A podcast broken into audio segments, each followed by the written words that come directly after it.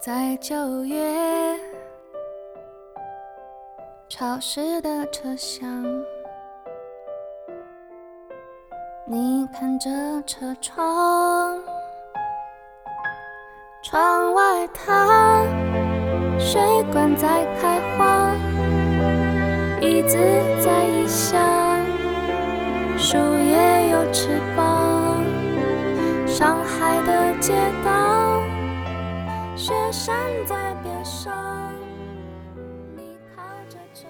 大家好，我是路易莎，欢迎收听新一期的 Option B。最近工作忙得天昏地暗，格外充实的时候，时间总过得特别快，一晃已经两个月了。很多故事和情绪果然还是需要在当时来讲述。我原本计划的香港特辑下，已经记不太清当时想讲的一些细节了。正巧最近赶上去上海出差，这次是我在上海待的时间最长的一次。突然发现这个城市竟然跟香港那么相似，于是就唤醒了这不是下一期的下一期。这期是香港的故事，也是上海的故事。这可能是每一个在九月里湿润的南方城市的故事。首先，请你寻出家传的美绿斑斓的铜香炉，点上一炉沉香屑，听我说一支香港的故事。您这一炉沉香屑点完了，我的故事也该讲完了。因为工作的关系、旅行的关系和我喜欢的乐队，已经数不清去过多少次香港。作为理想的长途旅行中转地，它在一段旅途中时常成为插曲，却从未成为我旅途的主角。可是它的奇妙之处就在于，总能给我每一次短暂的抵达带来惊喜。听说深水埗美和楼改建成青旅已经有两年了，今年带着一颗体验的心去住了一晚，正巧赶上楼下在做美和楼历史展，算是补齐了我对香港公屋历史的那一段认知。二次世界大战以后，大量内地难民移居香港，当时的港英政府并没有房屋政策来应对。一时间，棚屋、木屋、天台屋、水屋毫无章法地冒出来，穷困的移民只求方寸间的容身之地。这些房屋简陋，卫生条件恶劣，密度很高，火灾频发。直至1953年圣诞夜，石峡尾村发生史无前例的大火，造成五万多人无家可归。政府终于出手，在原址上新建29座安置大厦。大厦大多均分为两翼，并在两翼中间以侧楼相连，从空中看形成一个巨大的 H 型字母。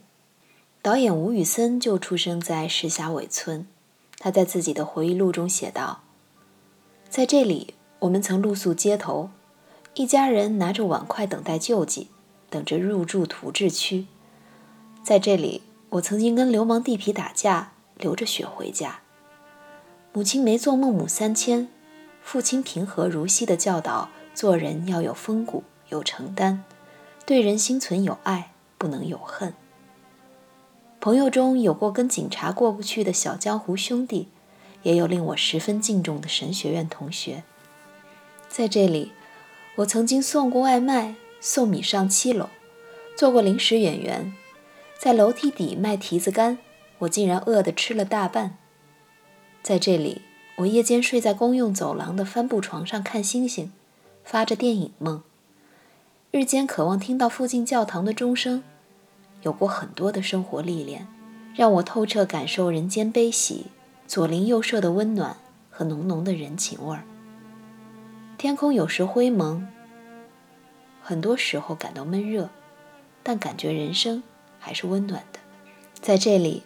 我从皇宫戏院偷看粤语长片开始，一路走到旺角的百乐门大学生活电影会，最后走到大会堂的第一映室看法国新浪潮费里尼、英马褒曼、黑泽明满口见二的电影。在这里，我写了第一篇散文，写过第一首诗，拍过第一部实验电影，演出过第一部舞台剧，然后直至我二十六岁第一次成为电影导演。拍摄了第一部商业电影《过客》。那时，我所报的地址仍然是九龙石峡尾村第四座四十二号二楼。如今的美和楼焕然一新，设施现代，服务周全的青旅样，实际上比我曾经住过的大多数青旅都要棒。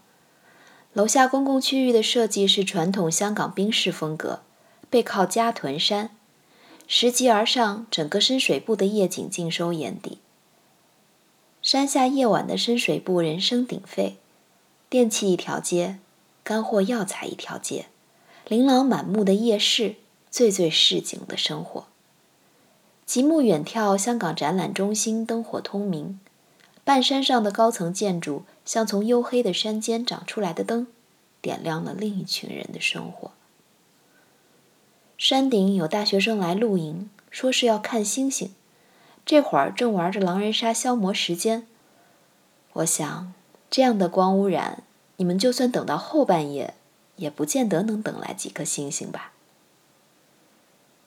另一侧并排坐着三个男生，一个女生。观察了一会儿他们之间的互动，我大约能猜到故事剧情：一男一女的小暧昧，女生还腼腆的不想单独约会，于是便拖上两个小姐妹一起。青春岁月的爱情故事大多始于此。偷拍了好几张这个美好画面之后，我也成为第三只灯泡，在离他们稍远的地方坐下来，索性脱掉鞋子。伴随大理石表面粗粝的触感，还有岩石带来的冰凉，渐渐驱散了夏夜的闷热。然后，伴随着耳机里的音乐，轻轻地晃荡双腿。于全球的大城市而言，底层人民的住房问题都是政府的一个大烂摊子。我最近看了一本关于纽约的书。里面讲到一个叫做下东区移民公寓博物馆的地方，让我对纽约的底层居住环境有了更好的认识。假如泰坦尼克号没有沉，跟着 Jack 的 Lucy 来到纽约，最大的可能就是住去下东区。虽然1901年纽约通过了新的租户条例规定，但 Jack 和 Lucy 可能还是得跟几户人家挤在一起。马桶不可能家家户户都有，每天早上必须要和其他人家抢夺一番才行。洗澡也只能去公共浴池。Jack 夫妇熬上几年，赶上欧陆一战爆发，纽约会迎来一个制造业的春天。凭着 Jack 的机灵劲儿，就能在工厂里找到一份工作。同样也是在这一年，也是因为一场大火。是至今纽约工业史上最严重的事故，死了一百四十五个工人。从此，纽约工人的条件和待遇都有了法律保障。获取权利之路，没有一条不是用血泪铺就的。这个博物馆不能随便进出，必须在工作人员的陪同下参观。其中一个三个小时的参观加座谈的 tour。已经放上了我纽约之行的日程表。从香港回来不久，我看了许鞍华的新片《明月几时有》，讲发生在香港的抗日故事。惊心动魄的大逃亡和营救，用细腻克制的方法来讲述，并不是上天入地的英雄才值得被铭记。《明月》讲述的是在乱世中拥有信仰的人，面对理想。深信不疑的人。那时的香港，那里有柴米油盐，有文学诗歌。一到晚上，家里不敢开灯，怕有日本人来抢花姑娘。百姓们围着破水管抢水喝。可即便是在这样的环境里，人们依然坚强的生活。日子再难，婚礼还是要办。当母亲的想尽一切办法，也要把女儿体面的嫁出去。一块新料子，一件新旗袍。老牌茶楼的老板跟来宾们嚷嚷道：“这是最后一套完整的瓷器餐具了，大家帮我保护好呀！”然后轰炸机就来了，杯盘碗盏噼里啪啦碎了一地。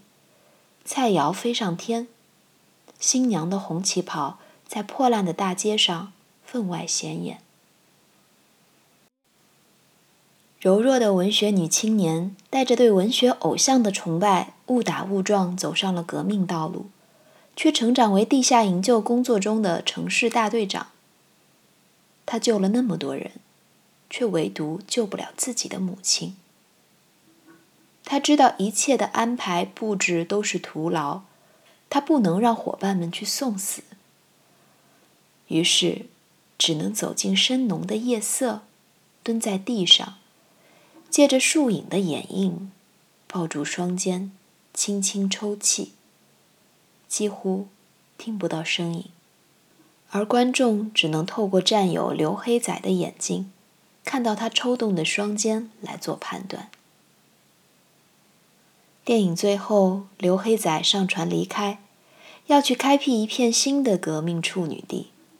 镜头推开，有隐隐绰绰的小平房。然后天渐渐亮起来，转到现代香港标志性的维港高楼。这位故事的口述者刚刚完成讲述，在晨光熹微中，他走进自己的黄色的士，把停运拨向空车。今天，他只是香港众多出租车司机中的一个，人到中年，有些唯唯诺诺的样子，讲述起当年的故事。眼神平和，好像与自己无关。这份细腻克制是许鞍华片子里常用的，只是把它放到战争片里，就成了完完全全的许氏战争片。拳拳都打在你心上，闷闷的，很疼，可是连哭都不敢出声。仇恨。即便是对卑鄙者的仇恨，也会扭曲外貌；愤怒，即便是对不公正的愤怒，也会使声音粗哑。我们这些想为友善铺设基础的人，自己却不能友善。但你们，当人终于可以帮助人的时代来临，请带着宽容想起我们。这一炉沉香屑到此燃毕，开一封信箱，我们来聊聊上海。上海和香港有很多相似之处，经常转过一个街角，我就觉得这里是香港的某个地方。也是去过很多次的城市了，过去感觉平常无奇，谈不上喜欢，只是内心很坚定，我是不会来上海生活的。这次可能是因为待得久了，有时间慢慢看，这个城市变得可爱亲切起来；也可能是因为下雨，有雨水滋润的城市，总是显得温柔些。我的这份想法，便变得不那么坚定了。上海舒适的生活半径一直是我喜欢的，二十四小时不打烊的便利店，成为守护家的一座灯塔。下班回家的路口，或者半夜下楼的临时起意，你知道，它都会亮着灯在那里等你。而对于一个喜欢散步的人来说，上海就特别友好了。在高大的法国梧桐的掩映下，你可以一直走，一直想，一直走，一直想，一直走下去。和青梅竹马们的饭局约在大光明电影院楼上。出来一看，又下起雨来。我们索性站在电影院门口，继续刚刚未完的话题。得知对面就是人民公园之后，我大呼：“哦，那个著名的相亲角！”姑娘们凑在一起，不免聊聊感情，聊聊男人。电影院的保安大叔却显得比我们兴致更高，直愣愣地盯着我们听故事。我心里想：这就是上海啊！如果你愿意，可以慢一点。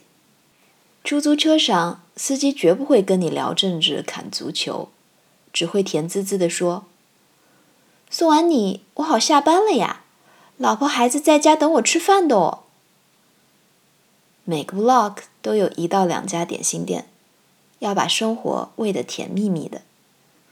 冒着雨抢到红宝石家最后两块奶油小方，后我一步的大姐大声抱怨道：“哎呦，又卖完了呀！”我转过身，学着上海人的腔调：“我让弄一盒好吧？”然后店员和我们都笑了。雨渐渐小了，我和朋友抢到一辆出租车，我先送他回家。车子拐进他家小区的那条街，黄黄的光像极了好多好多年以前。只不过我们是走在放学的路上，路上聊的是刚刚老师布置的新习题，而现在，等待他的不只有我口中的叔叔阿姨，还有她的老公，她的儿子。看着他走进小区大门，像是一个梦的终结。青春，真的就这样呼啦啦一去不返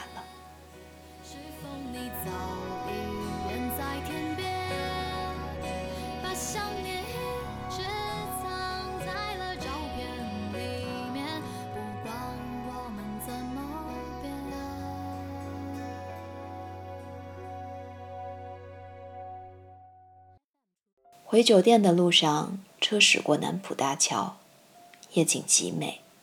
湿润的路面是灯光完美的反光板。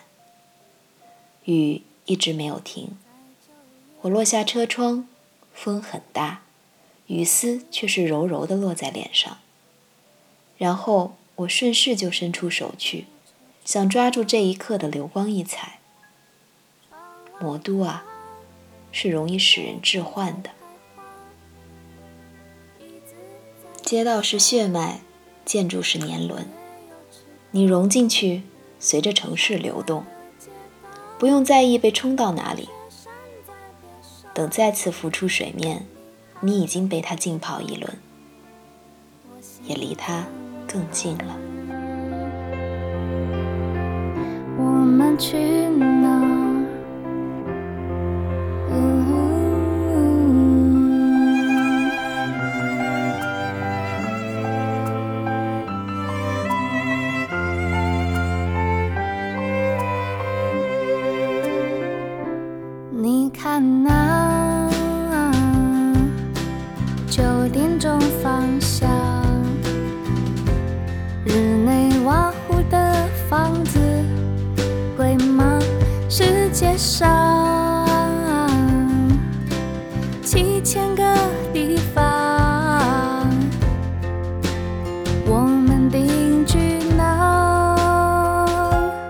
告诉我，答案是什么？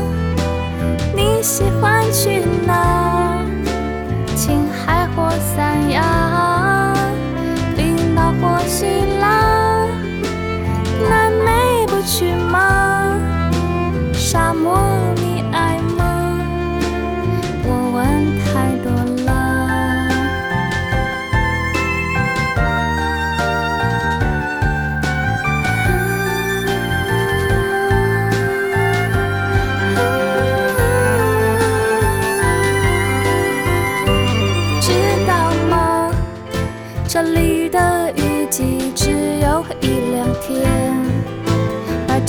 长也很短夜晚有三年。知道吗？今天的消息说一号公路上